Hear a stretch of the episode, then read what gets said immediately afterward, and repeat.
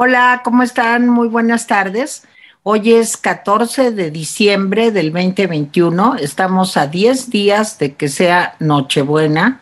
Y bueno, pues aquí estamos los rapidines, muy listos para estar con ustedes durante la próxima hora. Saludo, bueno, primero les voy a dar la temperatura antes de saludar a mis amigos y compañeros de aventura. Les voy a decir que tenemos 22 grados centígrados de temperatura. En la calle hace calorcito. Si te quedas en el sol, hace calor.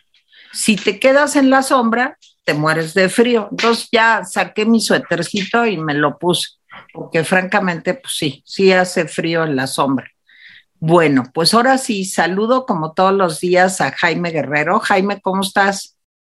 Trato de estar bien en este clima tan raro, ¿no? Lo que tú dices. Sí, ¿verdad? Eh, calor en el sol y te metes a la sombra y dices, ¿qué pasó? Sí, te, congelas. Sí, sí, y, luego hay ráfagas de aire frío. Sí. O sea, ya, ya, invierno, a unos días del invierno. Ya. Y saludo con mucho cariño y entusiasmo a Mónica Uribe Santa Mónica. Moni, ¿cómo estás? Muy bien, muchas gracias. ¿Cómo están ustedes? Bien, viendo a tu Snoopy que ya sacó, ya se puso de frente. Ya se puso de frente, porque luego pasa el gato, entonces cae, entonces como que siempre hay que acomodarlo de manera distinta. ok. ¿Cómo Por no esperas. Bien, muchísimas gracias. ¿Nos vas a dar el santoral?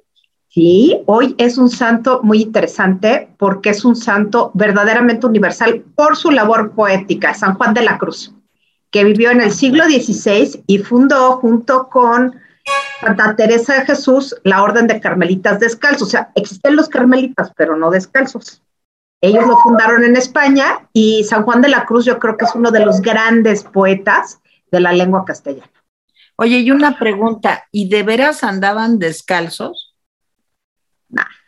No, lo que pasa es que vivían en condiciones, y siguen viviendo los de estricta observancia, sí viven en condiciones muy duras, se andan en guaraches básicamente. el, digamos, el uso de la palabra descalzo no era literal. No. Se refería más bien al regreso a la vieja idea de la iglesia pobre. Muy, pero muy pobre. Y todavía viven en las monjas carmelitas de estricta clausura, comen en una mesa larga de madera con una vajillita de barro y siempre tienen un cráneo enfrente para recordarles lo efímero de la vida. Sí, es, fuerte, es fuerte, es fuerte. Sí, pues debería de hacer eso, ya saben quién, ¿verdad? Con Exacto. frente para recordarle, ¿verdad? Que pues hay los bueno, Yo, quisiera recordarle otras cosas, pero pues cada Bueno, también, también. pero el efímero del poder sería lindo decirle, se te va a acabar, maestro, aunque no quieras. No, yo pues bien para recordarle la cantidad de muertos que aparecen todos los días, ¿verdad? Porque sí es lo que te viene siendo horrible. Además. uno se va a ir, pues eso es un hecho. Pero hay gente que se va mucho antes de lo que se debería ir. Exacto, y por condiciones que pudieron haber sido atajadas con una política pública adecuada. Sí. Totalmente de acuerdo. Bueno, una vez estas sabias reflexiones, Escuchemos a Jaime Guerrero que ayer nos abandonó. Nos abandonó. Ya regresé. A ver, empiezo por los datos del COVID. Eh, no, te falta darle la bienvenida a Moni. Ah, sí, es cierto. bienvenida, como siempre, Mónica. Gracias por estar aquí. Muchas gracias. Este, ayer COVID, 771 nuevos contagios y 49 eh, este, eh, fallecimientos.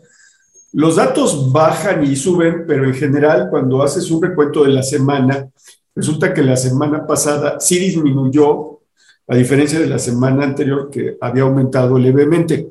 Entonces sí disminuyeron los contagios y las muertes y se incrementaron las vacunaciones. Ahora sí ya empezaron las vacunaciones a, crecer. Digamos que no de manera exagerada, pero sí están, están creciendo. Ahora, una pregunta que yo me hago es, pues, ¿dónde están todas las vacunas que nos han llegado? Hasta el sábado pasado nos habían llegado 185 millones de vacunas y habían eh, puesto 166 millones. Entonces hay un, hay un diferencial de 19 millones, por lo menos, que no sé dónde, dónde están. Pero bueno, digamos que el asunto va así, aunque la OMS ya eh, pues hizo una alarma mundial porque dice que Delta y Omicron están barriendo de nuevos contagios al mundo. A lo mejor es una visión europeísta, porque no en todos lados está pasando eso.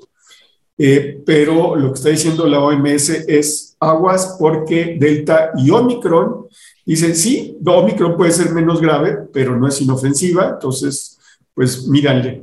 Eh, creo que la recomendación es buena.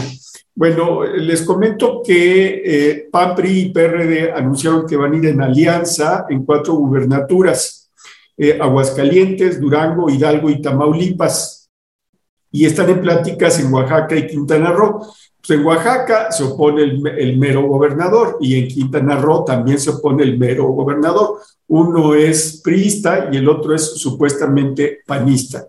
Entonces, ahí quién sabe qué pasa. Y, de nuevo ya empezó el golpeteo porque Alito, Alito Moreno o Amlito Moreno, otra vez dice que Movimiento Ciudadano es gacho y es un aliado secreto porque no se suma a la alianza. Ahora resulta, o sea, de veras, ese es un fetiche que van a utilizar y ya no tiene sentido. Bueno, no les cuento mucho porque lo va a contar Mónica y sí me interesa que sea de viva voz Hoy fue la marcha de los estudiantes y maestros del CIDE que se dirigieron de la Glorieta Insurgentes a, al Senado de la República. Nomás comento eso. Ahorita le doy la palabra a Mónica para que ella eh, pues nos cuente cómo le fue. Ella estuvo en la marcha junto con su Snoopy que se está asomando por, si la ven, pues está asomando por un árbol de Navidad, que es el de Charlie Brown.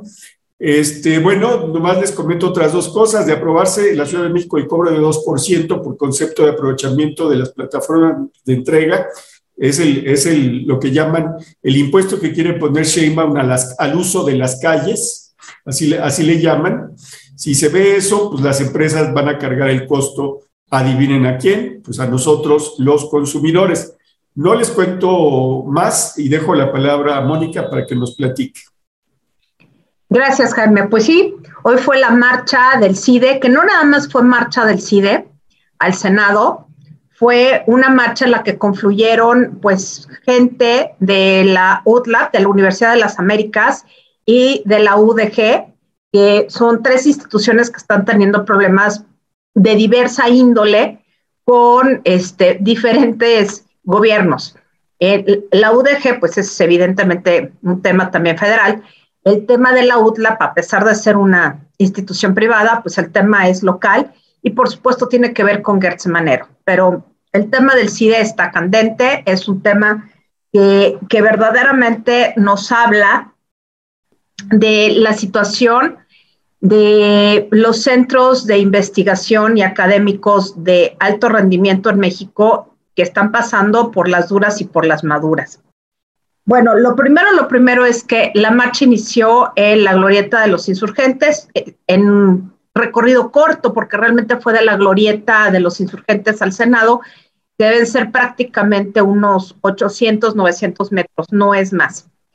Eh, cerraron todas las calles aledañas, desde la calle de Puebla, que está antes de la glorieta de los insurgentes, e insurgentes empezaron a cerrar el tráfico.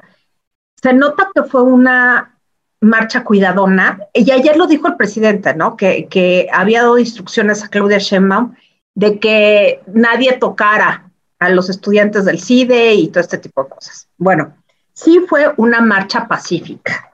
Todo lo que yo vi, no hubo nada, ni siquiera vi infiltrados. Dicen que sí había, pero yo, yo realmente esta vez no los vi. En la primera marcha sí vi a los infiltrados.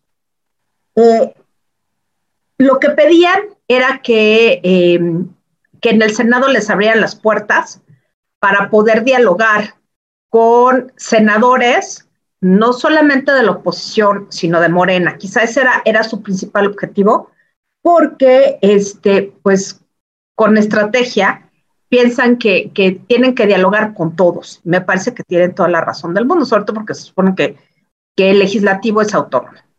Al final, ya cuando yo me regresé, tenía que rezar para acá para llegar al rapidín, este, eso de la una y diez, una comisión de alumnos pudo entrar al Senado. Fueron recibidos por el grupo plural de, em, de senadores de Morena. Es decir, son senadores de Morena que al parecer no concuerdan y ahí es donde está el verdadero cuida del asunto. Al parecer, dentro del gabinete y dentro del círculo cercano de López Obrador, en realidad María Elena Álvarez Bulla no es querida, sobre todo porque ha generado muchos problemas sin resolver algún problema. Primer problema, ¿se acuerdan de los respiradores que Volkswagen decidió hacer de su línea de producción una producción especial de respiradores para el mercado mexicano y para quien lo necesitara?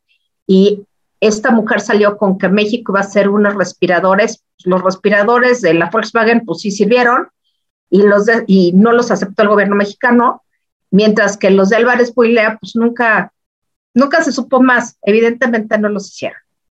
El tema también del maíz transgénico y no maíz transgénico, bueno, pues también ha metido en líos a México. Finalmente, el que sea transgénico no implica que sea de mala calidad o que haga daño a la salud, pues depende de qué tipo de maíz transgénico, por supuesto, ¿no? Nadie critica a Álvarez Pulia por, por defender las especies de maíz endémicas y, originales del país, pero, pero una cosa es la parte científica y el poder, pues, utilizar estas investigaciones para apoyo y bienestar de toda la población, y otra cosa es salir con, con ridiculeces de que no al transgénico, porque pues no sirve, pues la verdad es que el mercado está lleno de transgénicos. Entonces, bueno, eso es por un lado. Por el otro lado está el tema de Gertz Manero, que el haberle dado este, cabida en el Sistema Nacional de Investigadores por investigaciones que ni siquiera él ha hecho y que se sabe que ha plagiado, realmente indigna no solamente a los investigadores académicos, sino también pues, a nosotros, los ciudadanos, porque nosotros pagamos las becas del SNI al final de cuentas, ¿no? Y bueno, este asunto del CIDE es un asunto verdaderamente espinoso, fuerte, porque implica un atentado contra la libertad de cátedra y la autonomía universitaria. No porque el CIDE es una universidad, no es un centro de, investigación que depende del CIDE, como hay varios que son el CIESAS, el Colegio Michoacán, el Colegio de México, este, y no solamente en el ámbito de ciencias sociales, también hay para ciencias duras, hay de químicas, de bioquímicas, genéticas, hay una serie, son como 20, quizá más.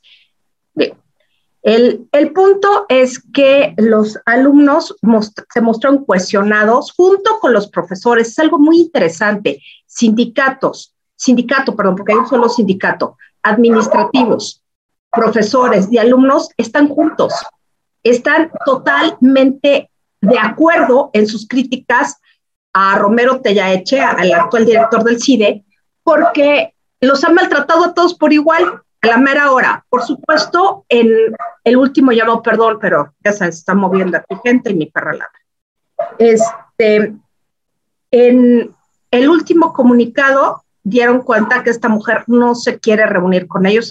Elena Álvarez Puiglia se rehúsa a dialogar con los alumnos si está en cuestión el nombramiento hecho a Romero Tellaeche. Ese es, el, ese quid para ella. Ahora, ¿quiénes están atrás? Si hay un grupo de, de académicos, investigadores, insisto, con comillas, entre los que está John Ackerman, Samuel Schmidt, este, y una serie de gentes que está, de gente que está en un centro de investigación multidisciplinar dentro de la UNAM. Este grupo es un grupo de izquierda histórica, más bien estalinistas históricos, que bueno, ya son muy chiquitos como para ser estalinistas, pero bueno, cada, ahora sí que cada quien con su locura. Y este grupo es el que está movilizando. A este grupo, al parecer, es, que yo le llamo así como el grupo walk de despiertos, que sienten que, que van a, decolonizar a todo el conocimiento en México, están apoyados por Beatriz Gutiérrez Müller y al parecer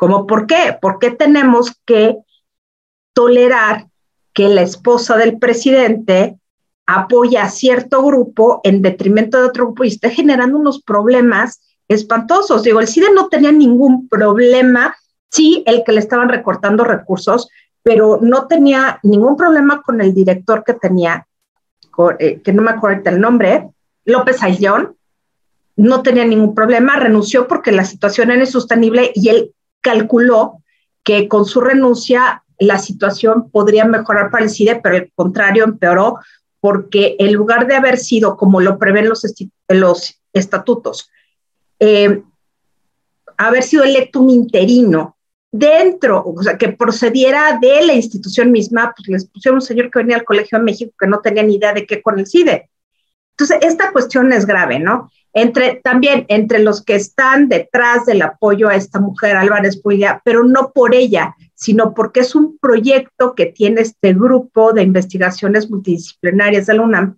Es un proyecto como de copar todo, los espacios de ciencias sociales al menos, porque los de ciencia no pueden, porque no hay involucrados en este momento nadie de ciencias duras, salvo en Álvarez Puya, ¿verdad? Pero, pero realmente los que se están movilizando son los que vienen de jurídicas, de, sociales y de este tipo de, disciplinas, que, verdaderamente creen que, que tienen que, a través de una ideología moderna y progresista vinculada a la 4T, pues se pueden quedar con los espacios de investigación existentes dentro del sector público. Entonces, sí es una situación grave, sí hubo movilización y aparte se lo toman con humor.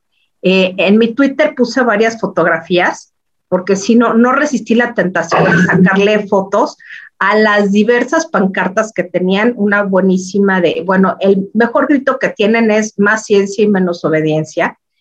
Y más que nada, sí están reivindicando una, una cosa sentida, son muy poquitos, como en algunos intelectuales han dicho, el SIDA es un ratón o una hormiga, lo han dicho Jan Meyer y y Silva Herzog Márquez, que el CIDE es una hormiga y que es como un David frente a Goliat, pero ese es muy significativo porque es la gente que está en el marco de las ciencias sociales, que está pensando sobre la situación política, económica, eh, social de este país, que, y que forman los cuadros para el sector público.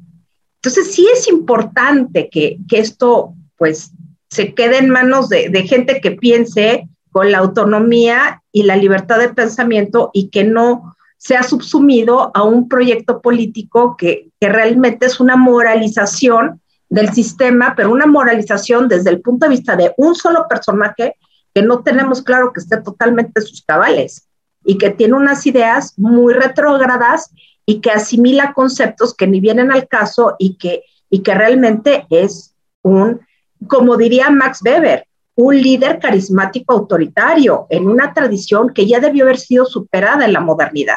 Es decir, es un caudillo, no es un caudillo militar, que no lo es él de suyo, no lo es, pero es un caudillo ideológico que, que quisiera imponernos una visión del mundo, de la historia, del presente y del futuro que realmente ya no tiene correlato con la realidad. Él estaría muy bien en los libros de texto y por cierto, hoy dijo que los libros de texto gratuito van a incluir contenidos de ética y de civismo. El problema, no, yo no estoy en contra que tengan contenidos de ética, pues sería ideal, pero la ética es una disciplina muy amplia y tiene muchas orientaciones y lo más seguro es que la ética y el civismo que quiere imponer López Obrador en estos nuevos libros de texto pues tengan que ver con sus ideas y la 4T, porque según él quiere hacer una revolución de las conciencias y que ya empezó la revolución de las conciencias. Yo lo que estoy viendo es una antirrevolución de las conciencias y un constructo muy artificial de una ideología pasada de moda. Entonces, esto es lo que están criticando los alumnos. Realmente este, la marcha estuvo muy bien, estuvo concurrida.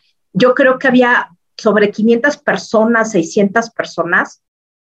Digo, entraban y salían, pero para una, para una marcha de esa naturaleza en martes y todavía día laboral y diciembre, creo que tuvo bastante eco. Incluso este, subí una fotografía en Facebook y una de mis aurinas que no es del CIDE, es del TAM, Me dijo, oye, yo estaba ahí, qué lástima que no te vi. Dije, ah, pues no, no nos vimos. Pues tampoco se puede uno reconocer muy bien porque todo el mundo andaba con tapaboca. Eso es un hecho, o sea, los, incluso se pedía que hubiera una distancia entre las personas para, para evitar contagios, ¿no? Y, y la, la comisión, pues era una comisión y el resto se quedaba al aire libre, precisamente porque hay una conciencia de que pues, es una época difícil por muchos motivos, entre pandemia, diciembre, día laboral y todo esto, pues la verdad es que fue un éxito para, fue un éxito de convocatoria y lo que he visto en Twitter es que mucha gente ha estado interesada en el tema. Tere. Pues bueno, yo creo que hay mucha información el día de hoy. Voy a empezar por lo que comentaba Mónica, pero tengo muchas cosas que platicar el día de hoy. Voy a tratar de hacerlo brevemente. Bueno, a mí me preocupa mucho esto de que se va a dar una educación humanista en la educación primaria, eh, en la educación media, en la superior y en todos lados. Que porque dice el presidente, pues que eh, toda la educación está bañada del neoliberalismo, está impregnada, digamos, del neoliberalismo y que, bueno, pues que eso es algo que hay que modificar. Me preocupa mucho no solo por lo que decía Mónica, que es la mejor versión de lo que está pasando, de que la ética tiene una amplitud y tiene este, muchas aristas y que hay que ver por dónde, ¿de acuerdo? Pero pues no nos hagamos bolas. O sea, aquí no se trata de la ética, ni se trata de nada, se trata de una reeducación. De eso es de lo que se trata. Y eso lo hacen todos los autoritarios es reeducar a conveniencia para que los jóvenes, los niños, eh, en fin, tengan una formación afín a la 4T. No se trata de generar un espíritu crítico, abierto al debate, a la discusión, a los temas eh, diversos, a los distintos puntos de vista, al respeto al otro. No, se trata de que todos pensemos de acuerdo a lo que dice el caudillo. De eso se trata. Y eso pues, lo han hecho, ¿qué quieren que les diga? Desde Stalin este, hasta el señor Maduro lo ha intentado y lo ha conseguido en cierta medida. En Cuba, bueno, no se diga, imagínense, hay personas ya mayores pues, que nunca han conocido vivir en, en la democracia ni en la libertad porque lleva 62 años esta dictadura. Entonces se trata de este endoctrinamiento en donde te enseñan a pensar, a razonar, pues como le conviene eh, pues a esta persona. Entonces sí me preocupa mucho. Yo creo que el tema que más me preocupa de hoy es esta voluntad ya expresa de hacer una reeducación de todos los mexicanos. En China, pues esto es algo pues, muy habitual. O sea, y, fíjense que todos los nacionalismos, nacionalismos, perdón, exacerbados, eh, pues conducen al mismo punto. Ahorita hay una discusión en España, concretamente en Cataluña, en donde el problema es ver si les tienen que dar español a los niños o no y cuántas horas se tiene que dar de español. Entonces, si tú decides que quieres que tu hijo sea bilingüe, entonces estás satanizado por los ultranacionalistas que quieren y secesionistas que quieren separar a Cataluña de España. Ya saben todas las cosas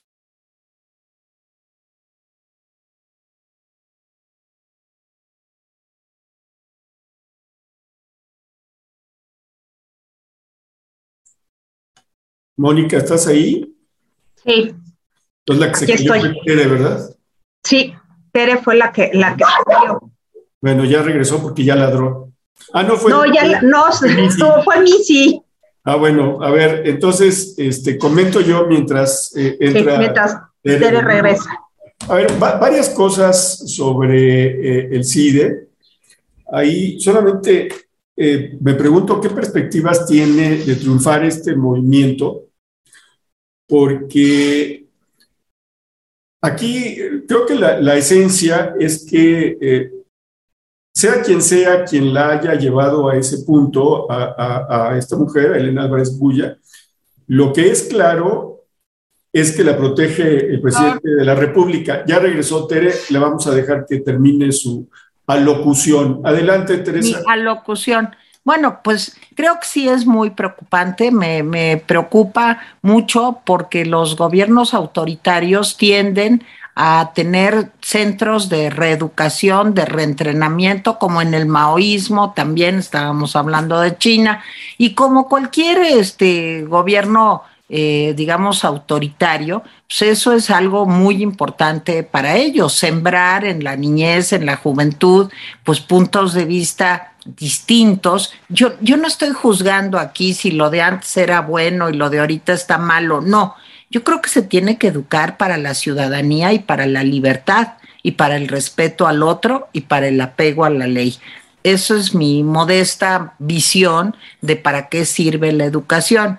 Y desgraciadamente, pues creo que el presidente tiene otra idea. Y el problema del CIDE, la marcha a la que fue Moni y la preocupación que tenemos eh, muchos mexicanos por lo que está, está sucediendo o quieren que suceda en las universidades, pues es esa la amenaza a la libertad de cátedra, al pensamiento crítico y, eh, a la libertad de pensar. Finalmente se trata de eso, ya no tener un pensamiento uniforme.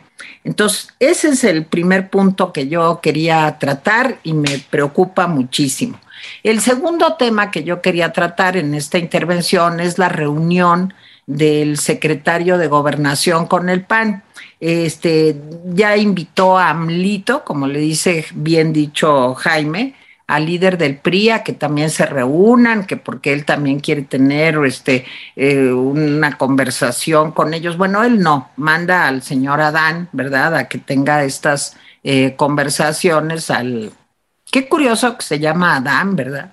con ese sentimiento adánico que tiene el presidente de que todo lo está creando él y todo lo está generando él a partir de su fortaleza y poderío.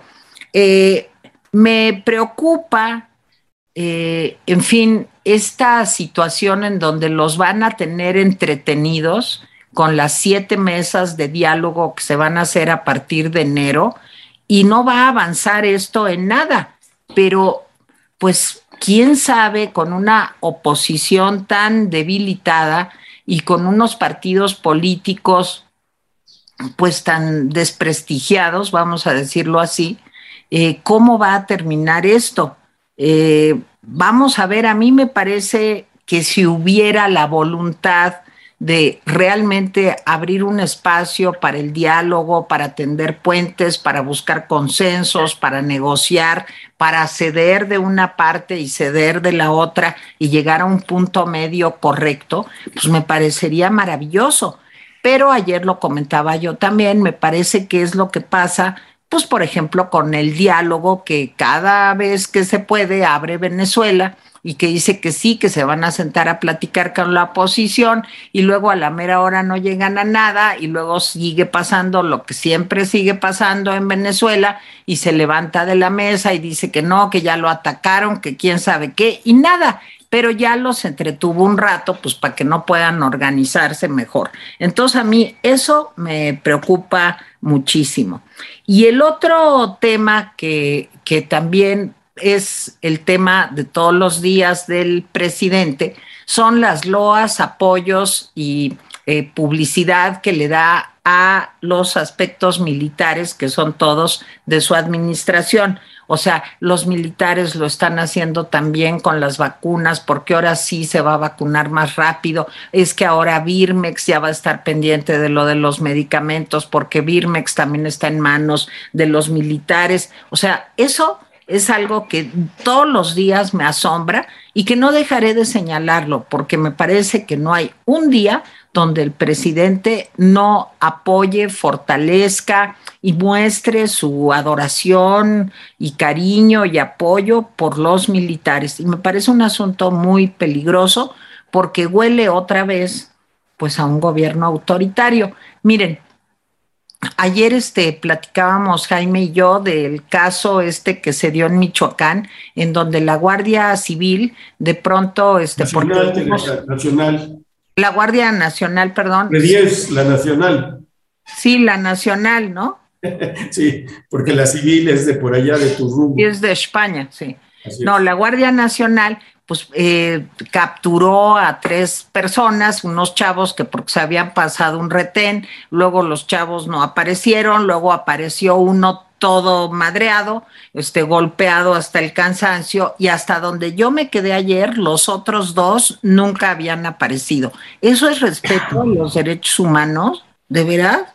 Esos señores, por ser militares, están capacitados de veras para eh, asumir las funciones que debe de tener la policía, pero eso sí, detienen a unos que dicen que no se pararon en el retén, pero a los grandes capos, a los señores que asesinan, matan en pueblos que están dominados por los cárteles de la droga, pues a esos abrazos, no balazos, eso es lo correcto. Y aquí lo dejo porque tengo más cosas que decir, Jaime. Sí, bueno, voy. A ver, voy, rápidamente a tocar el asunto del pulso de la salud que se trató hoy. Nomás para informar alguna cosa que me parece importante. Miren, eh, la semana pasada se dijo que no era necesario registrarse en ningún lado para recibir la tercera dosis. Creo que aquí comentó Teresa, pues que era un poco absurdo todo eso. Yo no lo dije, pero por supuesto que es absurdo. Si no, imagínense qué relajo, pues, a quién le toca y cómo comprobamos a quién le tocó, pues quién sabe. O sea, así empezó, ¿eh? No, así dijo López Gatel primero, no, no necesitan nada. A alguien se le ocurrió y se le prendió el foco en el gobierno, este, pues no sé a quién que dijeron, oigan, pues no podemos no registrar, porque si no registramos, pues cómo sabemos a quién le pusimos, a quién no, y cómo damos un certificado si quieren viajar, y para muchas cosas. Entonces ya, hoy, ayer se dijo, y hoy en la mañana lo, lo, lo comprobó López Gatel, que se necesita registrarse, por ejemplo, o sea, todos los que somos mayores de 60 años necesitamos registrarnos, va a salir, meter el CURP que se pide, nos dan una papeleta, imprimir la papeleta y cuando nos toque ir con la papeleta para que nos vacunen. No solamente los mayores de 60 años, sino también las personas que tienen algún problema de salud. Por ejemplo, Mónica podría sacar todo eso eh, se lo digo también a Antonio Hernández Quesada, que me preguntó y no sabía, y bueno, pues me quedó claro que tienen, tienen que hacer ese mismo trámite, registrarse, decir que tienen pues una comorbilidad, este, y en ese sentido, pues ya pueden sacar su papeleta e ir. Entonces, comento eso, que es ahora sí que servicio a la comunidad.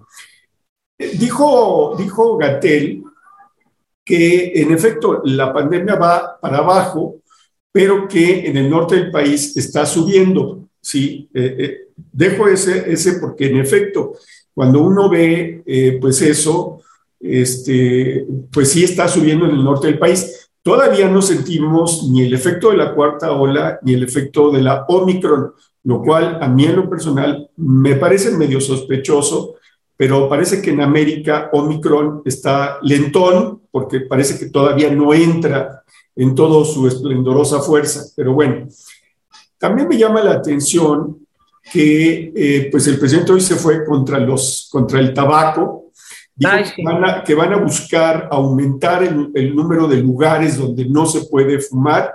Nos pusimos muy neoyorquinos, porque en Nueva York no se puede fumar ni en la, ni en la calle.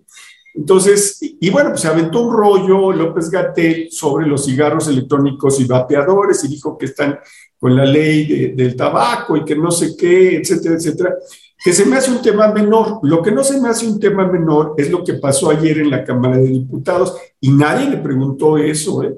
En la Cámara de Diputados ayer iba a ir el señor López Gatel a una reunión con diputados, a una reunión privada o sea, ¿cómo aceptaron? O sea, ¿en qué cabeza cabe que un tema que nos importa a todo, a todos, debe haber reuniones privadas acerca de la información técnica del COVID?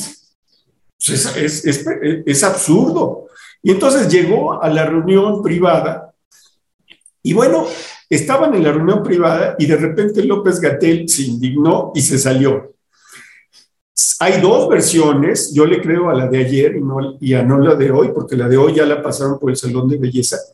Resulta que se sale, eh, pues abruptamente, como dicen, eh, López Gatel, y no solamente se salió de la reunión, yo imagino que si algún funcionario de Calderón o Peña hubiera hecho eso, pues hubieran incendiado el Palacio Legislativo. Entonces se sale López Gatel y la prensa lo trata de entrevistar y lo protege la seguridad de eh, San Lázaro, imagínense, y ya se va y no dice absolutamente nada y hoy no le preguntan absolutamente nada. Según eh, lo que dijo ayer, es que lo estaba grabando la diputada del PRD, Elizabeth Pérez, que hizo bien. Pues, perdón, pero pues está en su derecho de grabar una conversación con un funcionario público siendo representante popular sí queríamos saber. Entonces, pero no, dice hoy eh, Mier, el, el, líder de Morena, pues que no, que lo que pasa es que habían, habían acordado no cuestionarlo. Entonces no dice, ¿y entonces para qué va? O sea, perdón, ¿en qué cabeza cabe? Fíjense la lógica de estos autoritarios. La lógica es, no queremos que nos cuestionen. Eso es, se salió. Y ahora la oposición, sí, PRI, PRD y Movimiento Ciudadano.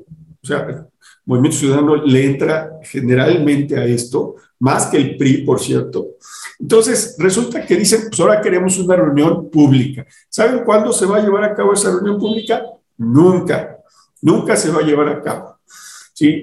Yo tengo muchas cosas que decir sobre el acuerdo del PAN y Segov, pero estoy tratando de ser más breve y concentrarme en algunos puntos eh, y, aparte quiero tratar el asunto de los autos eléctricos, que me parece muy importante, y del CIDE, pero eso será próximamente. Mónica.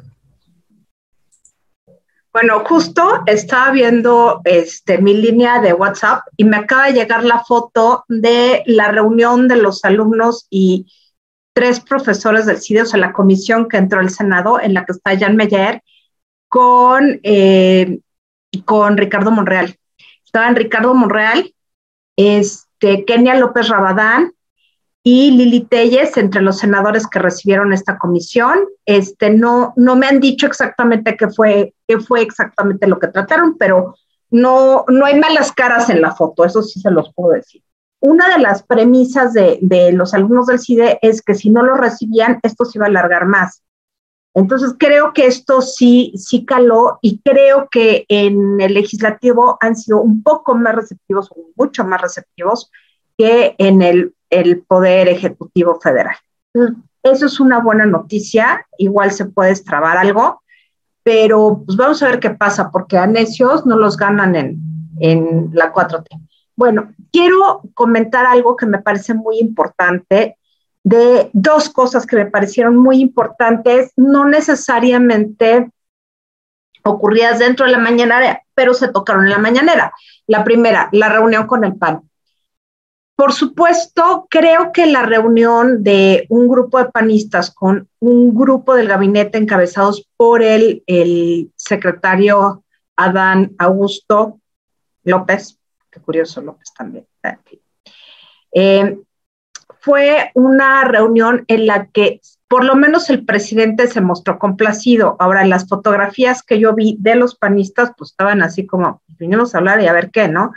Esta idea de poner mesas de trabajo y de negociación me parece que revelan que, que el diálogo no va a ser tan diálogo, sino va a ser muy monólogo. ¿Por qué? Por lo que dijo el presidente hoy dijo que, que, pues, que era muy bueno que hubiera diálogo con el PAN para que los panistas se enteraran de lo que realmente está sucediendo. ¿A qué no saben? ¿A qué nos están ocultando algo? Y dos, llegué a pensarlo, que finalmente es, es una cosa para ganar tiempo. O sea, lo que quiere López Obrador es decir, ah, sí, vamos a, a, a dialogar con la oposición. Claro, él no se va a ensuciar, ¿cómo es posible que él se vaya a, a prestar a, pues de alguna manera, pervertir la investidura. Bueno, supongo que es lo que él piensa, obviamente no, pero hasta donde yo tengo recuerdo, no ha habido presidente que no haya dialogado de manera directa, él, con la oposición. Tenían, por supuesto, comidas, tenían reuniones de trabajo, incluso hasta había una buena relación personal. Y en este caso, ¿cómo, se va a contaminar el presidente con la oposición? Se necesita estar mal y tener una idea autocrática del poder y del gobierno. Eso por un lado.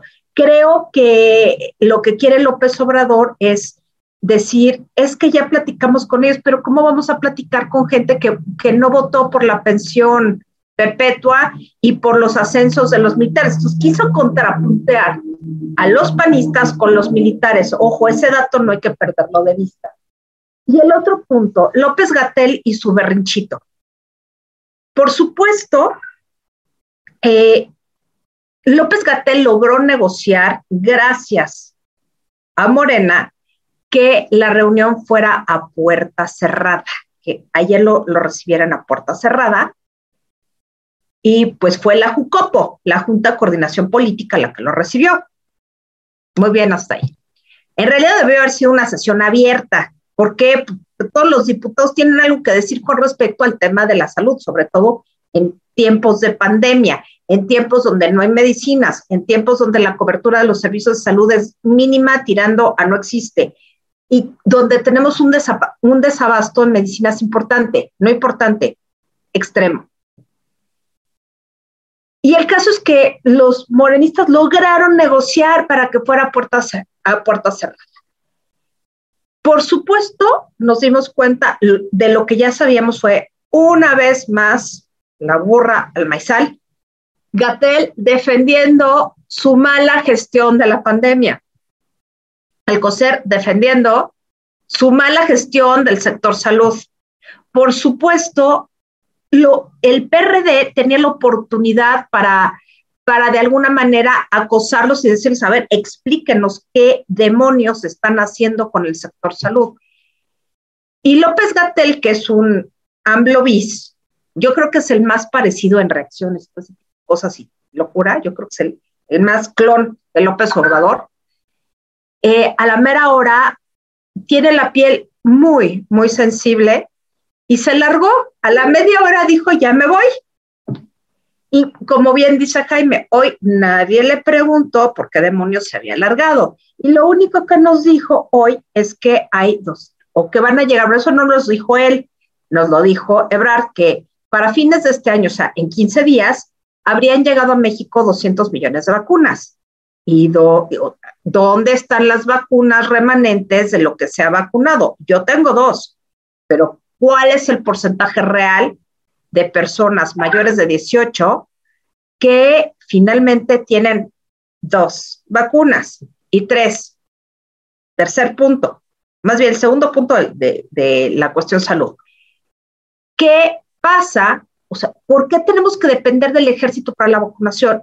La, vacunación ha sido lenta, eso lo tenemos claro todos. ¿Por qué? Porque no hay personal suficiente y tampoco hay un sistema eficiente de distribución.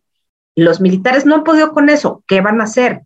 Tiene que pasarse a la tercera etapa de vacunación, es decir, la tercera dosis. Están empezando, que es que Hoy empezó en la Ciudad de México, pues no se supone que la semana pasada había empezado la vacunación de tercera dosis de refuerzo para adultos mayores. Yo ya no entendí. Esa parte me, dejó así, nos ponemos de acuerdo. Ahora, otro tema de hoy que a mí en lo personal me cayó en el hígado fue el del tabaco. Primero, hay una, una especie como, como de como de satanización del tabaco. No es que el tabaco sea bueno, no. yo fui fumadora de treinta y tantos años, ya no fumo, fumo muy poquitito, ya ni siquiera lo aguanto, pero me parece que para las personas que quieren dejar de fumar, los vapeadores y otro tipo de cigarros electrónicos pueden funcionar. ¿Cuál es el interés de López Gatel en penalizar vapeadores y cigarros electrónicos? hace mucho menos daño, sí. Que, sea, que sean la panacea, no, no lo son. Pero esa defensa, y más bien esa crítica que hace López Gatel al Senado, que si le cambian y que se dejan abierta la puerta, que si el mercado, me parece que el que se está exhibiendo es él. Él es el que parece tener algún interés, probablemente económico, no lo sé, o sea, habría que rascarle un poquito más en contra de cigarros electrónicos y vapeadores. No, no sé cuál es el problema que tiene, pero es una, es una crítica, bueno, exacerbada. Digo, finalmente se supone, está bien que a menores de edad se les restrinja la posibilidad de comprar cigarros, está bien. Pero pasa lo mismo que con el alcohol. Quien quiera fumar, que fume, quien quiera beber, que fume. Y se van por las cosas, por las ramas, pero ¿por qué no se preocupan por una auténtica estrategia en contra de las adicciones? Salió hoy con que llevan tres años pensando cómo van a hacer un programa nacional de salud mental. Pues que empiecen por una parte, ¿no? En lugar de estar preocupados por los vapeadores, mejor que se preocupen porque haya medicinas. Es, absurdo lo que dice López Gatel. Y no solamente es absurdo, resulta ridículo que estén contra el tabaco, que no es bueno, simplemente no es bueno, pero que no ni siquiera puedan poner las medicinas donde tienen que estar en el tiempo que tienen que estar, porque en lugar de preocuparse por los vapeadores, no se preocupan porque los niños con cáncer tengan todas las medicinas, los niños y las personas adultas, por supuesto, y todas las personas que tienen enfermedades crónicas, ¿por qué no se preocupan por eso? No, no entiendo, de verdad. El sector salud de veras está patas para arriba y no se ve que vaya a mejorar. Tere. Pues miren, yo qué les puedo decir. Eh, ha sido una lucha muy grande para la despenalización de las drogas, una lucha que se ha perdido y que ha ganado el narco. O sea, porque los grandes intereses del narco son un factor de peso eh, que impide la despenalización de las drogas. Entonces, mientras en Estados Unidos la marihuana se vende pues, en muchos estados, hay tienditas, hay variedades de marihuana, cotizan en bolsa estas empresas, pues, ya hemos hablado de esto muchas veces, pues aquí en México no solamente se avanza en ese sentido, sino que además eh, digamos que las sustancias que están eh, hasta ahorita legalizadas, se va contra ellas. Y hay una persecución, yo diría, Moni, más que una satanización, yo diría que es una persecución contra los fumadores. Lo que deberían de estar haciendo son campañas de prevención para niños y jóvenes. Yo creo que eso es algo muy importante. Pero insisto, si un adulto decide pues que quiere fumar o que quiere fumar marihuana o que quiere lo que sea, pues digo, ya no necesitamos papás que nos vengan a decir qué podemos hacer. Cada quien escoge cómo se muere. ¿Por qué no prohibimos las gordas de chicharrón que le gustan tanto al presidente? Ahora que estuvo en Chihuahua, si no recuerdo mal, dijo que este, pues que él iba a hacer un, un, este, una, un paro estratégico en la gira para comerse, para poder comerse, no me acuerdo exactamente de qué, pero era una fritanga. Unos burritos de machaca. Exacto, era pues, finalmente una fritanga. Bueno, pues el señor se quiere morir comiendo fritangas y grasa de cerdo. Bueno, pues muy su problema. Prohibamos todo, prohibamos las gordas de chicharrón, los tacos de carnitas, este, prohibamos, eh, no sé, las eh, gorditas eh, de, de, chicharrón prensado desinfladas que son deliciosas, o lo que ustedes quieran. Todo nos hace daño y nos va a matar. Ahora, que yo decidiera darle de comer a mi hijo cuando era bebé, este puro Gerber de chicharrón prensado, pues sí está un poco fuerte, ¿verdad? O sea, los niños sí los tienes que proteger. No hay Gerber de chicharrón prensado ni de este, tamales de chipilín, no, que son los alimentos del presidente. Acuérdense que él siempre ha dicho que él uno de sus platillos suculentos, lo recuerdo muy bien porque lo subí en mi Twitter, son las tortas de tamal, que es lo que te viene siendo lo más calórico que puede comerse un ser humano. Pero él eso le parece que está muy bien porque es algo de origen prehispánico. El pan no, pero el tamal pues ya compensa, el pan pues es una cosa terrible, ¿verdad? Porque pues no es acá de, de, hace 10 mil años, cuando ya aquí había la Ciudad de México. Entonces, en fin, este, sí es una persecución. Yo estoy totalmente de acuerdo de que no le fumes a la gente que le hace daño o que no quiere o que le choca el humo. Tienen todo el derecho, pero hay una cosa que se llama convivencia. Pero como aquí se trata de polarizar cada vez más, ahora los que fuman, pues forman parte también de los malos. Entonces, bueno, pues este, al rato, no sé si, digo, nomás les voy a decir una cosa, Hitler era vegetariano y no fumaba cuando en aquellos años todo el mundo fumaba. O sea, eso no, no tiene no correlaciona con una conducta eh, psicótica, sociopática o no. Son hábitos que tienen personas, dependencias que tenemos algunas personas. Y yo creo que hay que respetar al otro siempre. Eh, digo, yo sería incapaz de fumarle pues, a un niño o de fumar en una mesa donde hay un señor asmático que le choca. Digo, pues en eso hay que respetar al otro, pero los otros también nos tienen que respetar a nosotros, los que fumamos. El vapeador te hace daño a ti, pero no le hace daño a la gente que está enfrente de ti, ¿sí? El vapeador si tú te lo fumas, seguramente habrá alguna afectación como con las gordas de chicharrón en los pulmones o en lo que sea, pero tú no perjudicas al de enfrente. ¿Por qué la traen con eso? No sé.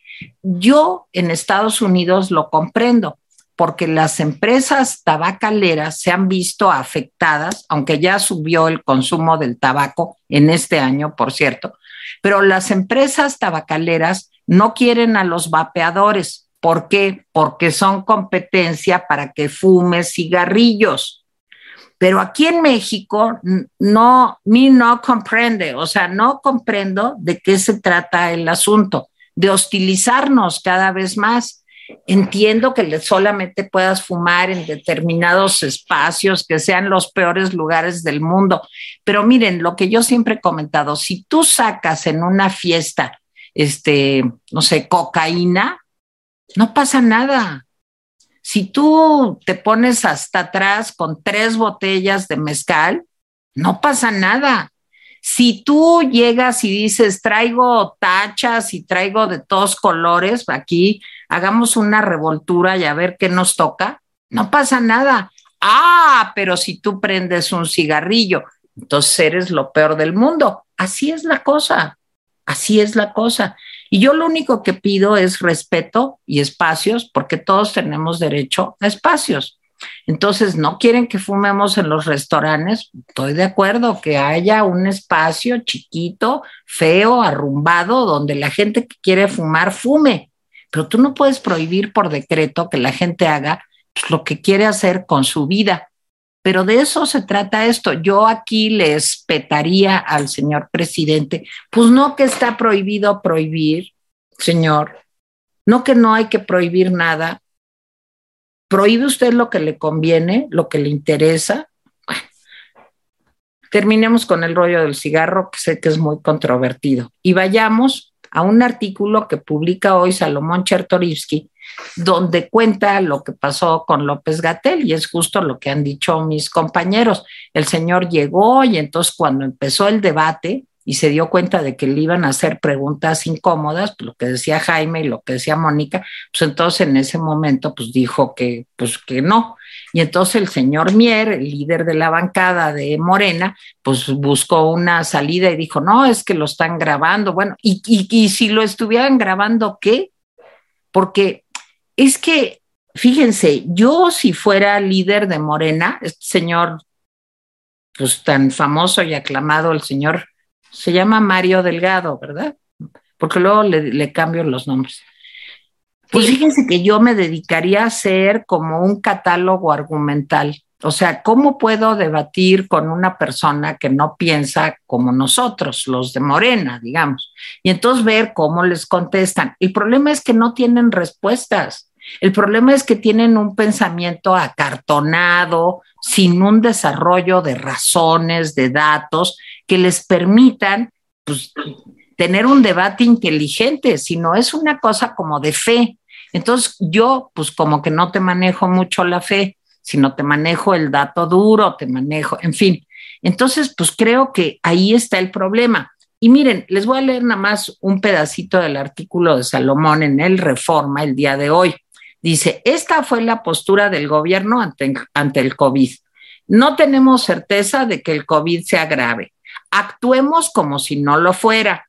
La inmunidad de rebaño se va a dar. No hay necesidad de hacer pruebas. No hay evidencia de que el cubreboca nos proteja no hay que ponerse el cubrebocas. No estamos seguros de que los aerosoles sean el principal vehículo de contagio.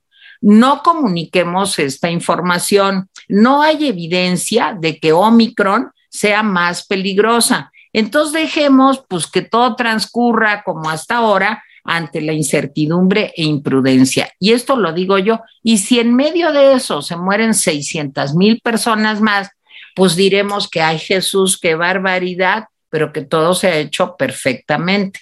Entonces, creo que lo de López Gatel es triste, lamentable, eh, pues le sacó, le sacó porque no tienen argumentos. Y, y bueno, pues yo creo que aunque si están mesmerizados, hipnotizados con lo que dice el caudillo o por intereses y ambiciones políticas claudican de sus principios, al menos dediquen una parte del día a desarrollar argumentos. Eso se llama catálogo argumental, un argumentario para saber cómo van a contestar. Porque el señor, a la hora que, se vio, que vio que la cosa se ponía fea, pues dijo, no, pues yo ya mejor, ya sáquenme que ya me voy. Y ya hasta aquí llegué, Jaime. Adelante.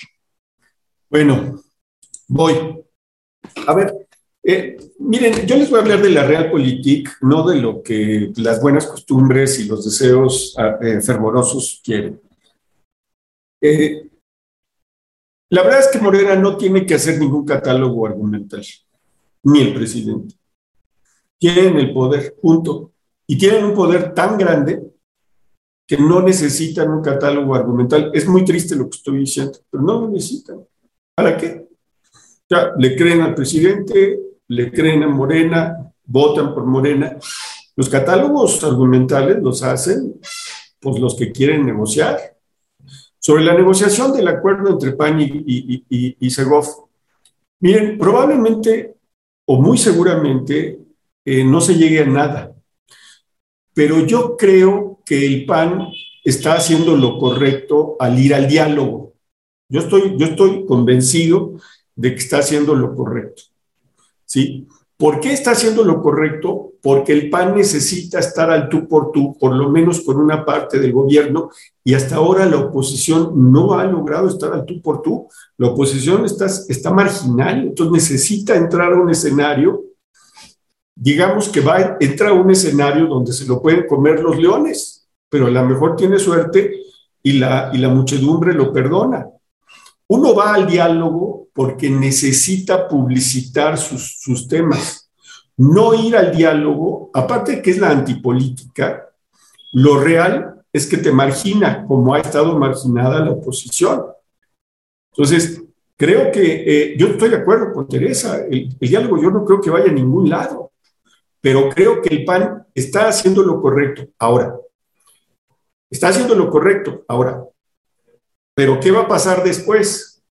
En todo diálogo, cuando, cuando eh, se acaba el diálogo o cuando pasa el diálogo, las dos partes que dialogan tratan de sacar el mejor provecho.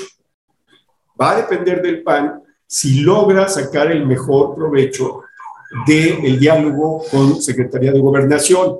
¿Cuál es el mejor provecho? Que demuestre que la Secretaría de Gobernación no tiene razón, que publicite los resultados, que vaya a las comunidades, que vaya a las colonias y digan, miren, les planteamos esto y no quisieron. Nos acusaron de esto y no es cierto. Pero eso no lo ha hecho la oposición. La oposición tiene que ir a la calle, tiene que ir a las escuelas, tiene que ir a las universidades, tiene que ir a los sindicatos, tiene que ir a todos lados y decir, le planteamos esto en el diálogo y no quiso.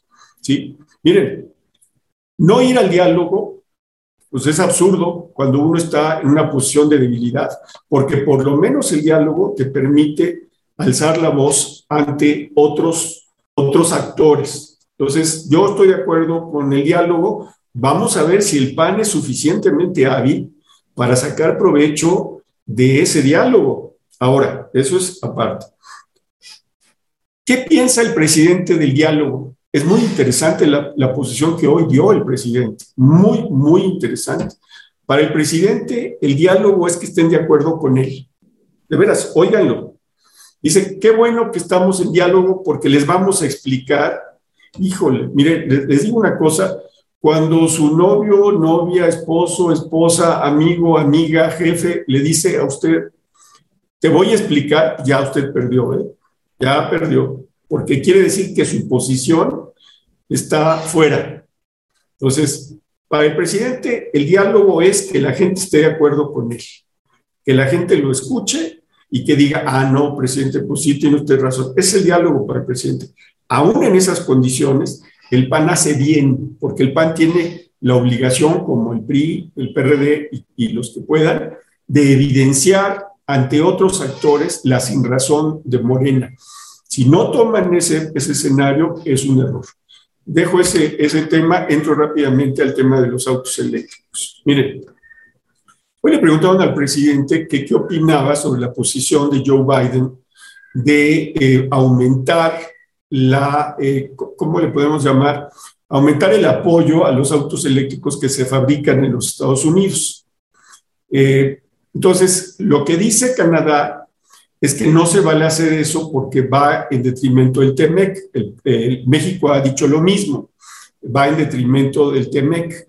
Van a aumentar, no, recuerdo de cuánto, de 8 mil creo a 12 mil dólares eh, para la compra de autos eléctricos hechos con cierto porcentaje alto de componentes eh, fabricados en Estados Unidos, creo que el 70%. Si es eso, pues las armadoras de autos de Canadá y México van a sufrir. No es un tema menor, porque México es campeón en, eh, el armado de, coches y de piezas automotrices. Si hace eso, le va a pegar a la industria mexicana. Pero hay malas, hay malas noticias. Las malas noticias es que Canadá dice que si Estados Unidos hace eso, ellos podrían hacer lo mismo. Y entonces uno dice, entonces ya sabemos quién va a ser el perjudicado. Le preguntan eso al presidente y como el presidente no entiende esos temas, dice, pues no, no lo tratamos con, con Trudeau, no lo tratamos con Biden. Y entonces uno dice, ¿y a qué fue? A la cumbre, a, tomar nota o a qué fue? A pasearse, no sé. Porque este tema de los automóviles es fundamental fundamental. Eh, perdón que me extienda más, eh, dejo eso eh, en conte, dejo eso. Miren, sobre, sobre el CIDE, yo creo que hay pocas perspectivas de que el CIDE pues logre, los alumnos y maestros logren pues mover esto, porque más allá de que Álvarez Bulla la puso Beatriz o la puso quien quiera, lo real es que la apoya el presidente. Y el presidente la va a seguir apoyando porque eso es la tónica del presidente, como está apoyando a López Gatel, a pesar de todos los líos en los que ha metido, a pesar de todo, va a seguir apoyando a esta mujer. Y esta mujer va a seguir apoyando a Romero Telaech. Ahora, esto va en contra de la lógica del presidente. El presidente dice, cuando la gente no quiere a un funcionario, pues el funcionario se tiene que ir. Bueno, está muy claro que la comunidad CIDE no quiere a este hombre. Este hombre debería decir, ¿saben qué? De acuerdo con lo que dice el presidente, yo ya me voy a ver a quién ponen. Ah, no, pero este es un asunto de muestra de poder. Se quejó hoy el presidente, y es muy interesante, se quejó el presidente de que Sergio Aguayo dice que se parece a Díaz Ordaz. Y entonces lo retó a que demuestre que se comporta como Díaz Ordaz. Digo, se la puso de apechito a, Sergio, a Sergio Aguayo. Y se enojó porque Javier Sicilia dijo que era como Hitler. Dijo que lo reta también a que demuestre que es como Hitler. Yo creo que Javier Sicilia ya lo demostró. Javier Sicilia se refería a algo muy concreto. Lo que vimos el primero de diciembre fue un armazón igualito ¿sí? a los eh, que hacía Hitler para empoderarse e hipnotizar a las masas. Este, este argumento lo sacó Javier Sicilia de un, de un libro, según recuerdo, de Elias Canetti, que se llama Hitler según Speer, Speer el, este hombre del nazismo, que era muy inteligente, por cierto. El arquitecto, el arquitecto del nazismo. Sí, Albert Speer. Sí, claro, el arquitecto. Este hombre, este hombre eh, lo, que, lo que dice es, Sicilia dice, es el mismo esquema que el nazismo. O sea, las voces fuertes, los escenarios grandes, los lugares simbólicos, la masa, a pesar de todo. Pues sí, digo, ya nada más faltaban las antorchas, ¿eh? Las antorchas a un lado y decir que van a ser este, el gobierno de los mil años, que casi, casi lo dice. Pero en efecto, tenía razón Sicilia y tenía razón Aguayo. Aguayo no se refería a que todos y cada uno de los rasgos de Díaz Ordaz, por lo menos todavía no, se reproducían en, en López. No. Lo que se refería a Sergio Aguayo era a que ignorar a los estudiantes era la misma actitud que había tomado el presidente Díaz Ordaz. Y por supuesto que estoy de acuerdo con Javier Sicilia y con Sergio Aguayo. Entonces, en fin, los respiradores de, de, Conacit sí se sabe dónde quedaron. Según, digo, no sé si sea cierta la información, nomás les digo, según esto, se repartieron los, respiradores de CONACIT en los institutos de, la Secretaría de Salud, ¿sí? Yo oí un chisme de, de, médicos que dicen que no sirvieron, no lo sé, pero de, y, y el chisme de, de, Álvarez Bullas que se repartieron ahí, que tampoco me consta. Ahora, nomás les voy a decir, yo creo que hay dos Álvarez Bulla, ¿eh? Una Álvarez Bulla que era investigadora y una Álvarez Bulla empoderada. Y me parece que lo que vimos fue una transformación del tipo de Mr. Hyde y el Dr. Jekyll, o era al revés, bueno, no me acuerdo, pero así. Álvarez Bulla tenía investigaciones muy sólidas para evitar el uso de productos transgénicos, en especial el maíz. Investigaciones reconocidas a nivel internacional. Ella estaba en el debate internacional. No es una improvisada en el tema, de veras que no es. Yo leí algunos de sus textos y la verdad es que es una investigadora dedicada. Pero nomás llegó al poder y déjenme decirles que se transformó en ese Mr. Hyde que eh, pues es monstruoso. Les voy a decir, ni siquiera los más cercanos que conocían a Álvarez Bulla, yo creo que están espantados de la transformación de esta mujer. Y bueno, sobre el discurso eh, nacionalista, miren, para pueblos descorazonados el discurso nacionalista siempre es eh, atractivo, siempre. Le pasó a los alemanes con Hitler, les pasó a los italianos con Mussolini, les pasó a los chinos con Mao, eh, eh, les pasó a los cubanos con eh, Castro, y les voy a decir algo horrible, el discurso nacionalista pega, y pega mucho. La única forma de que ese discurso nacionalista se vaya, o bueno, según yo, ojalá que me equivoque, es que la realidad lo mata, la realidad lo alcanza. ¿Sí? A Cuba le alcanzó cuando se dio cuenta de que el discurso, por más discursos de siete, ocho horas que se aventara Castro, no servían ante la escasez. Lo mismo en el caso de China, de los discursos de Mao. Lo mismo en Hitler en la guerra, que lo hicieron papilla, después de hacer papilla a media Europa. Entonces, ojalá me equivoque, pero los discursos nacionalistas son muy atractivos. El decirle a los mexicanos, tus costumbres, son añejas y son sólidas, son las mejores del mundo. Es lo que queremos oír, ¿sí? Es lo que queremos oír, es nuestra música, nuestra cultura, nuestros milenios, aunque no sea cierto. Pero ese discurso nacionalista es muy fuerte. Mientras no lo termine de desgastar la realidad o la oposición, no se centre en desgastar ese discurso, yo creo que estamos perdidos. Ya para terminar el asunto de los derechos humanos que tocaba Teresa, está el caso de Michoacán, está el caso de Tamaulipas, donde a pesar de que organizaciones de derechos humanos han acusado al ejército y a la Guardia Nacional Sí, la Comisión Nacional de Derechos Humanos se ha negado a tomar nota. Y por si fuera poco, nomás les digo una cosa. Hoy vean el Universal, el Universal dice que hay 500 despidos desde que llegó Rosario Piedra Ibarra, que ha metido a, este, a parientes en una actitud eh, de nepotismo y que ha hecho muchas menos recomendaciones y no toca al ejército ni a las Fuerzas Armadas ni con el pétalo de una rosa. Ese, es decir, alguien me escribía en la mañana en el noticiario de las cinco noticias, me decía, ya no hay CNDH. Y tiene toda la razón, ya no tenemos Comisión Nacional de Derechos Humanos. Entonces, yo ahí termino mi participación. No sé si alguien tenga una cosa final que decir. Yo solamente quiero decir una cosa final que me llamó mucho la atención que el presidente dijo que eh, cuando termine su sexenio, que va a cortar su teléfono, que no, va, no va a dejar que le tome fotos y se va a dedicar a escribir un libro sobre el conservadurismo.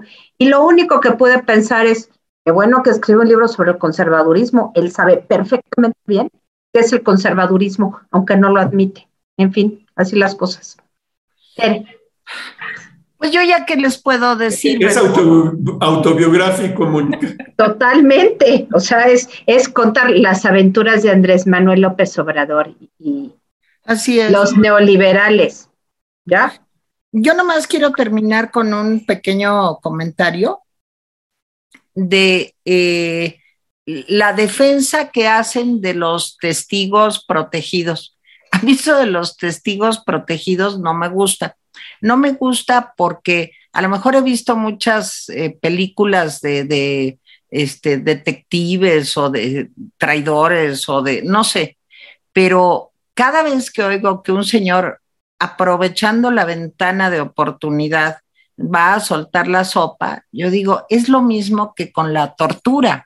O sea, con la tortura, pues, si una gente te está torturando y te está haciendo cosas horribles, arrancando las uñas, o no quiero ni pensar, pero las cosas horribles que somos capaces los humanos de hacernos, oye, yo puedo confesar que yo maté a John F. Kennedy o, o lo que sea, o Abraham Lincoln, aunque no hubiera yo vivido, o sea, de veras. Entonces, eso de los testigos protegidos, pues es una cosa a modo, pues para ver si en una de esas pueden fastidiarse en lo que acaban de agarrar el control total, pues a quien ellos quieren. Entonces, a mí eso me, me preocupa. Miren, hay dos cosas que me preocupan mucho, no soy abogada, lo aclaro.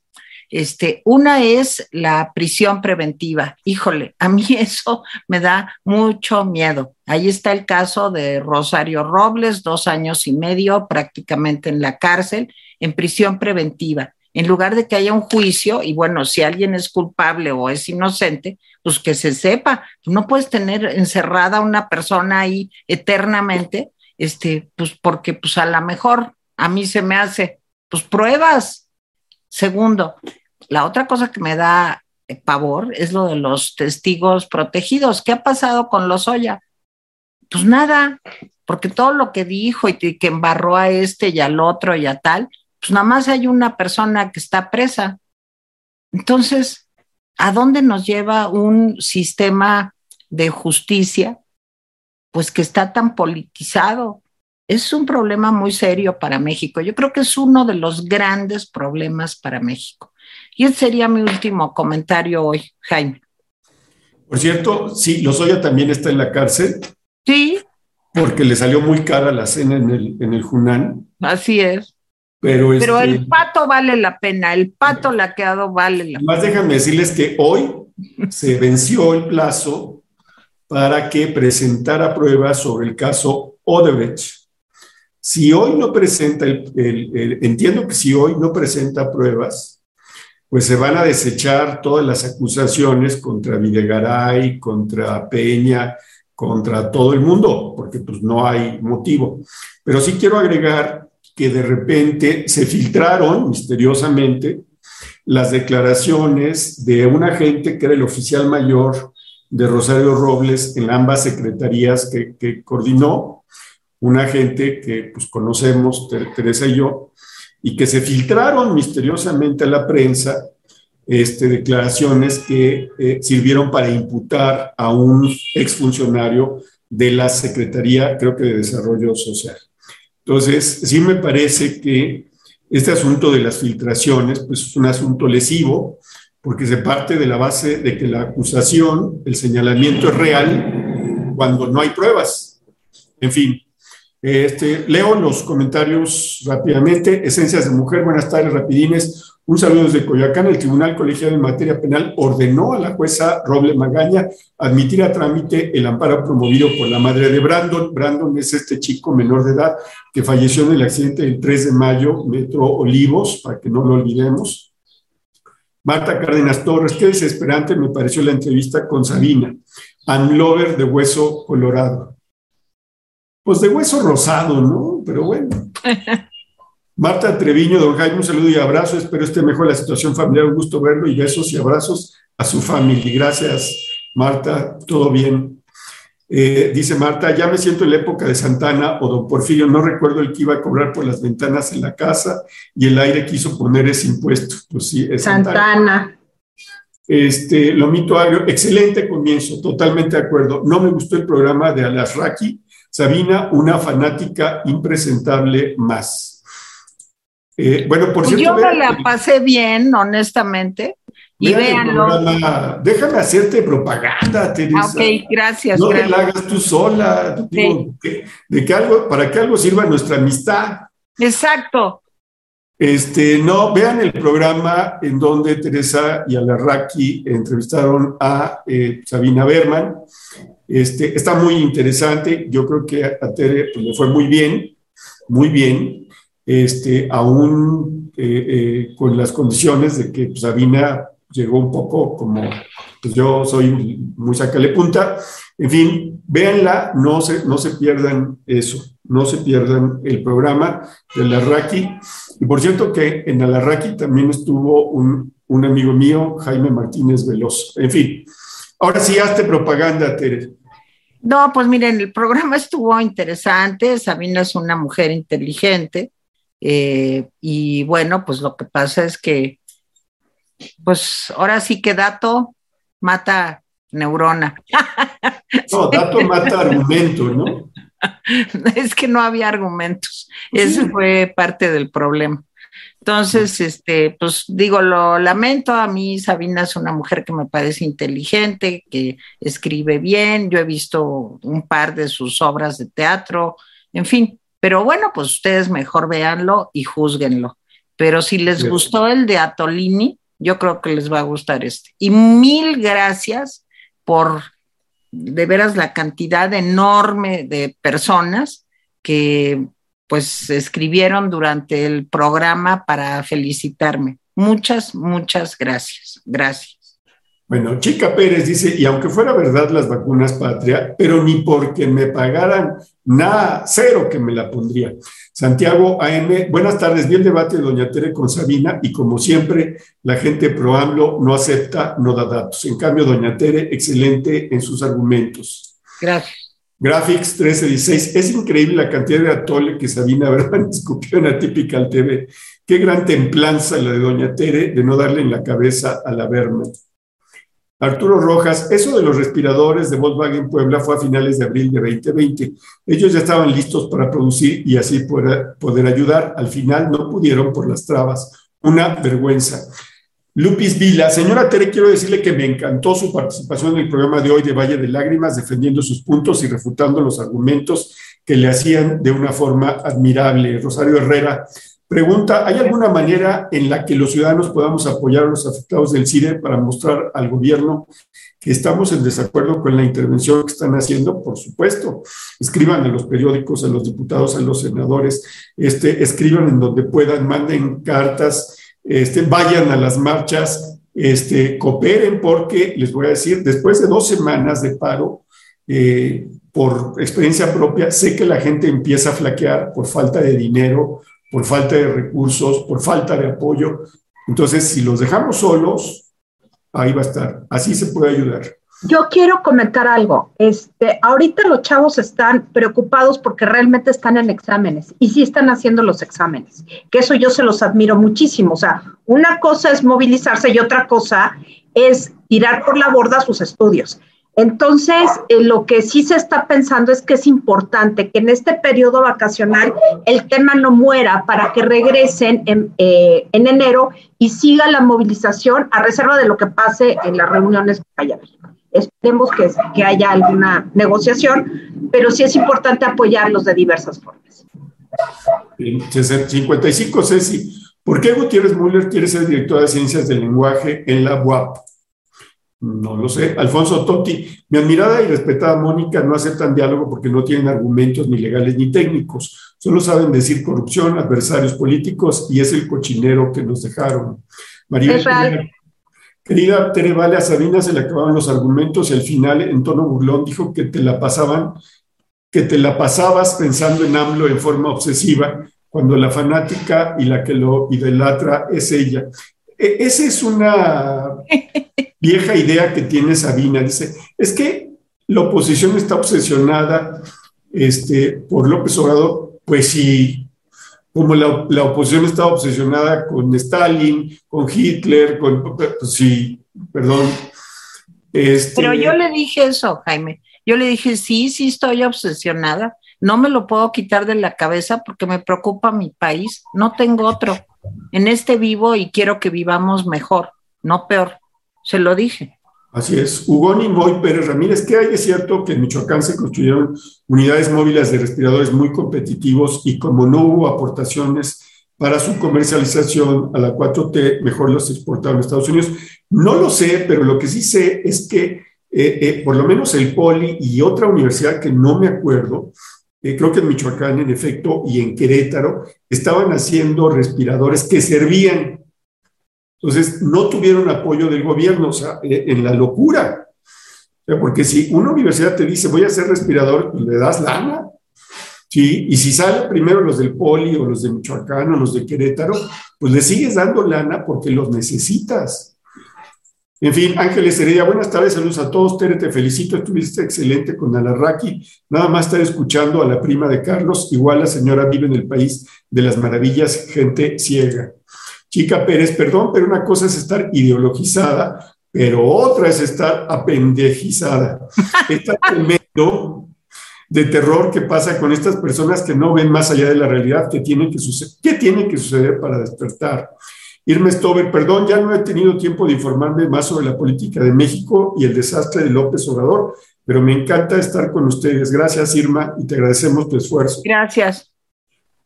José Vázquez Aquino, Tere vi hoy Valle de Lágrimas, lástima de desperdicio de tiempo con esta mujer. No se puede dialogar, se sienten bajados del cielo.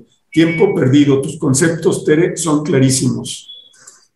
Pues no es tiempo perdido, no es tiempo perdido. Gracias. Gracias por escucharnos, gracias por eh, apoyarnos, en, fin, gracias. No es tiempo perdido. Acuérdense que nosotros somos oposición, aunque digan que no existe la oposición y que no sé qué, pues yo no sé los otros. Yo soy oposición y aquí somos oposición. Entonces, pues gracias por el apoyo. Bueno, Van Thomas, la amenaza elegante, dice, cuiden a los niños y a su familia. Hoy el gobierno de Cuarta está destruyendo todo. Verónica Patricia Morales Reyes dice, hola Rapidines, claro que debemos defender a todas las instituciones de educación superior del embate ideológico autoritario, porque de no hacerlo condenaríamos el futuro de hijos y nietos. Pegaso 59, pudo haber sido el mejor presidente, pero lo que él quería era gobernar muchos años como Castro. Alex Baez, Graphics 1316, apoyo totalmente tus comentarios en relación con Sabina se vio patéticamente abyecta. Vamos, creo que ya ni Antonio Atolini lució tan mal como ella. bueno, bueno. María Eugenia González, hola Rapines, qué gusto verlos en vivo. Les envío un fuerte abrazo desde Málaga, España, y deseo con todo mi corazón que el doctor Muerte termine de fastidiar al diminuto presidentito López por. Julio César Pulido Serrano, la 4T quiere colonizar los espacios educativos. Van por el conocimiento. Eric Simaco Ávila, Doña Tere, acabo de ver el programa del Valle de Lágrimas, patética Sabina, pero usted debe llevar más datos. Los chairos no manejan información. Saludos cordiales para todos. Fernando Vargas Díaz, Mao Obrador Tung, quiere adoctrinar con los pensamientos de la cuarta T a los niños y jóvenes de México. Vamos directo a la paperización del país. Silvia Torres Aguirre, vi la plática de la señora Berman. Es muy fácil decir que primero los pobres cuando eres, eres con signo de pesos, favorecida del régimen, y nunca habló de cómo obtener empleos mejor remunerados para eliminar las dádivas. Héctor B., debería de haber mecanismos legales para evitar que un presidente pueda instalar un modelo educativo de acuerdo a su ideología. Destitución del presidente cuando muestre visos de autoritarismo. Horacio Plancarte Hernández, ¿es verdad que Adán Augusto López es primo de López Obrador? Saludos rapidines, los veo a diario. Creo que sí, ¿no, Mónica? Creo que algo... ¿Qué? Perdón. ¿Que, Adán Augusto, como se llame, es primo de López? No sé si es primo, pero se apellidan López, pues, o sea, es casualidad. Digo, López no es, no es este... No, pues es el apellido más común de México. No, Hernández es Hernández, es, ah, Hernández, pero, pues, si igual tienen algo que ver, no lo sé, pero pues los patos se juntan con los patos, eso es un hecho. Cierto, bueno, en estos momentos hay una manifestación de las personas que trabajan por aplicación en contra del gobierno de la Ciudad de México porque quieren cobrarles impuestos por el uso de la infraestructura citadina. Tremendos. Pues, no, sí, es un gran lío, ¿eh? Eh, porque los del Rappi, a los del Rappi, del Uber Eats, en fin, ahora les quieren cobrar un impuesto porque usan la, calle. Están enfermos, eso no es normal. Yo me acuerdo de, un, de un cómic de la pequeña Lulú que nadie conoce ya, pero yo sí, y Moni también, y Jaime también. no sé de qué hablas. cobraban por respirar, te cobraban por respirar. Eh, llegó la bruja malvada, la bruja Ágata, y entonces llegó a gobernar y pusieron que había que pagar por respirar. Y entonces, bueno, imagínense, Memo, Lulú, todos, Toby, pues estaban muy consternados. Bueno, dice Alex Baez, mejor deberían de ponerle por título al capítulo de Valle de Lágrimas de hoy por la mañana allá en el canal de Atipical TV, algo así como rutina, rutina de maromas mediocres con Chairina Verme. Si hay interés del gobierno específicamente con amigos de Alfonso Romo, sus amigos serán beneficiados y por ende sus cercanos. Sam Rey, Sam Rey, eh, Tere, una felicitación por tu participación en Atypical TV. Berman solo demagogia al no poder presentar resultados. Y esos son todos los comentarios. Le doy las gracias a Mónica y a Tere. Muchas gracias a ustedes. Muchas gracias, gracias a todos. A ver, Moni, tus conferencias. Ah, bueno, mañana el tema va a ser las cuatro advocaciones marianas de la Ciudad de México. Es, un tema, es a las seis de la tarde por Zoom. Este, la información está en mi Twitter y en Facebook. Leire 1966 es mi Twitter. Y pues los que gusten, ya saben. Y mañana jueves, pasado mañana jueves, el tema va a ser la Sábana Santa y el domingo va a ser la última sesión sobre el camino a Santiago y ya, es la última del año. Muy bien. Querida Moni, pues ahí, a ver otra vez, ¿es Leire 66? Leire 1966, Leire con I latina, 1966, arroba Leire 1966. Oigan, y yo les recomiendo mi artículo del eh, eh, portal, etcétera, donde hablo de la feliz inconsciencia. A propósito del programa de hoy en Valle de Lágrimas, ahora sí que creo que le cae como anillo al dedo no lo dejen de leer en etcétera.